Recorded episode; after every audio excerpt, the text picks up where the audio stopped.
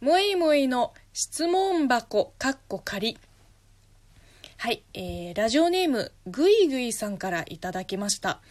むいむいさん、こんにちは。私は大学進学を機に西日本から東京に引っ越したのですが、言葉や食べ物、人の性格などなど、日本国内でありながら、ちょっとしたカルチャーショックを感じました。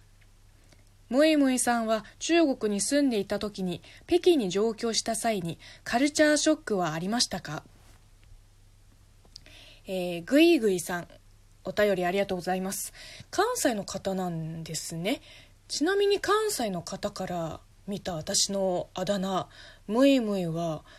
あのーやっぱり虫を連想しちゃうんですかね。この「むいむい」っていうあだ名は2015年についてから正直何の違和感も感じてないんですけどやっぱり変ですよねって思われてるのかな。まあそんな話は、えー置いといて同じ国でも、えーカルチャーショックを感じたことはありますか？あります。むしろね日本に来た時より北京に上京した時に受けた衝撃の方が大きかった。言葉とか食文化気候あのそれぞれ違いがあってまずは北京に行くまで自分の鉛に気づいてなかった。あのちゃんと中国語の標準語を喋れてたと思ってました。えっと子供の朗読教室で働いてたんですけど初対面でそこの先生に「君なまってますね」ってズバッと言われた時にはさすがにショックでしたね。もう地方出身あるあるですけど。でもやっぱり一番カルチャーショックを感じたのはあの冬の中央暖房。北京の冬って乾燥していてマジで寒い。氷点下とか普通です。私南の人間なんであの明日の気温マイナス10度って言われても想像がつかないわけですよ。北京で過ごした初めての冬の話なんですけどマイナス10度の日にズボン1枚で出かけてもう震えながらやっと会社にたどり着いた時にこれは死ぬって思った。昼休み中にねコンビニ行ってカイロ買ってお尻とあの太もものところに貼った。ズボン1枚しか履いてないからさ裏に貼り付けるしかなかったの。マジで命の危険を感じた出来事でしたね。でその次の日からしっかり着込んで出勤するようになったけど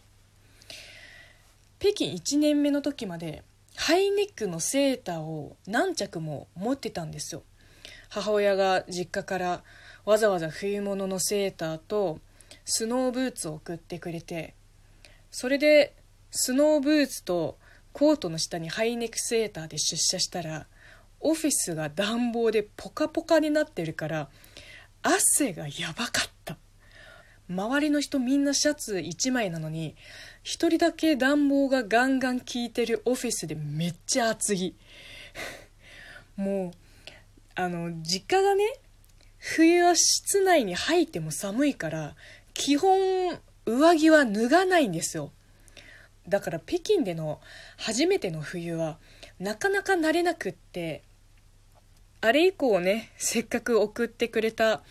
スノーブーツとセーターの出番は二度と回ってこなかった。あの本当本当に北京1年目の時こんな食べ物もあったのか。こういう人もいたのか